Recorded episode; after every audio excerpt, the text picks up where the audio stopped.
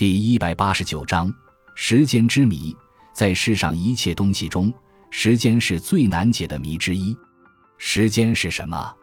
你也许会说，时间就是秒钟、分钟、小时、日、月、年等等。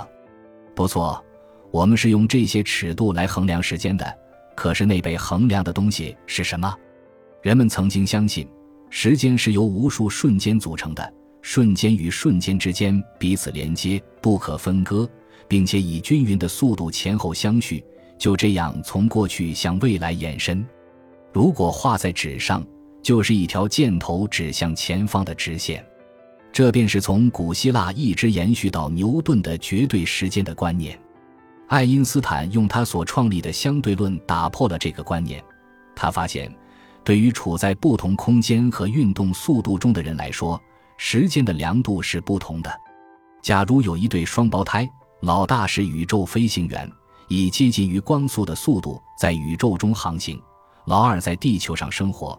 当老大回到地面时，他会比老二年轻许多。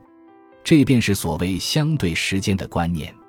不过，相对论只是说明了时间量度对于空间和运动速度的相对关系，并未告诉我们时间本身是什么。不管我们把时间描绘成一条直线还是一条曲线。我们只能生活在当下这个瞬间。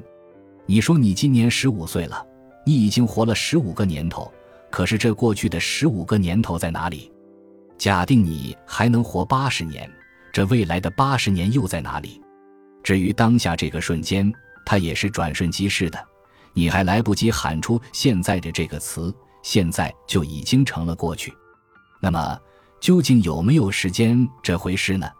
由于在外部世界中似乎找不到时间的客观根据，有些哲学家就试图在人的主观世界中发现时间的秘密。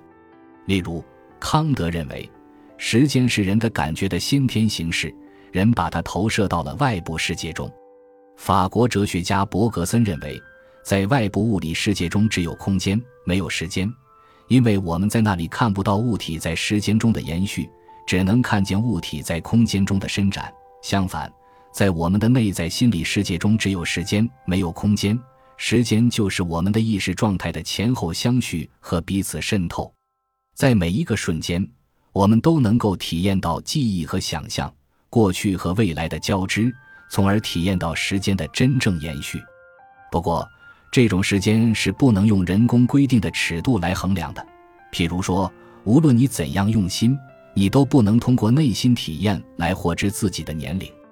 很显然，伯格森所说的时间与牛顿所说的时间完全是两码事。那么，究竟是存在着两种时间呢，还是其中一种为真，另一种为假，或者他们都只是虚构？迄今为止，关于时间已经有过许多不同的定义。例如，一，时间是物质存在的客观形式。二时间是运动着的物体的一种动力量。三，时间是人类所制定的测量事物运动变化的尺度。四，时间是人类特有的生存方式。五，时间是人类固有的感觉形式。六，时间是一种内心体验。在这些定义中，你赞成哪一个？感谢您的收听，本集已经播讲完毕。喜欢请订阅专辑，关注主播。主页更多精彩内容等着你。